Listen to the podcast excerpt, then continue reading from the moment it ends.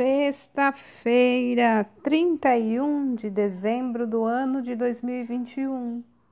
A leitura do texto bíblico está no livro de Salmo, capítulo 65, dos versículos 1 até o 13, e o título de hoje é Ano Novo.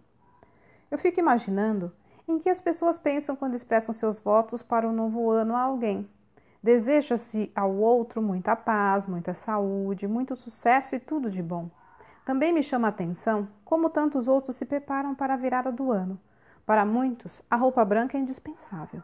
Alguns se preocupam em trazer oferendas a divindades. Sete pulinhos no mar não podem ser esquecidos.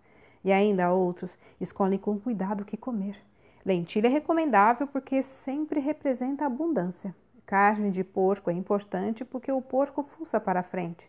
Só não dá para comer carne de galinha, porque esta cisca para trás.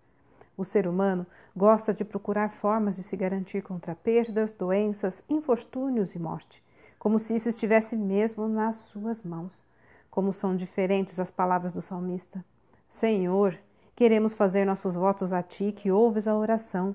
Queremos confessar nossos erros a ti e receber o perdão. Queremos viver na tua presença e estar sob teu favor. Depositamos a nossa esperança em ti, ó Deus, nosso Salvador o Criador e mantenedor de tudo. Por fim, conclui: Tu coroas o ano com a tua bondade. Ser alvo da bondade do Senhor não significa que tudo irá bem e que seremos guardados de todo mal, poupados de doenças e bem-sucedidos em tudo neste novo ano. A maior expressão da bondade do Senhor se manifesta na manjedoura e na cruz. Ele enviou Jesus para se tornar alguém como nós. Ele suportou sofrimento e morte. Por isso, para o Filho de Deus não importa o que virá, pois o Senhor já sabe de tudo.